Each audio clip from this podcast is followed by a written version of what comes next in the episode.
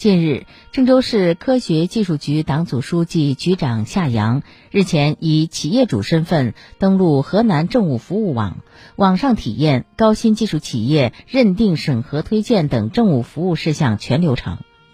夏阳从网上注册登录开始，体验了在线办理、企业申报等流程，就企业申报的环节、材料、流程、时限等事项与工作人员深入交流，并提出要加大科技部门服务事项一网通办、一次办成力度，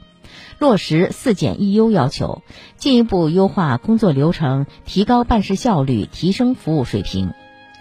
一把手走流程体验活动是郑州市科技局贯彻落实郑州市委关于党建引领优化营商环境要求，我为群众办实事实践活动的重要举措。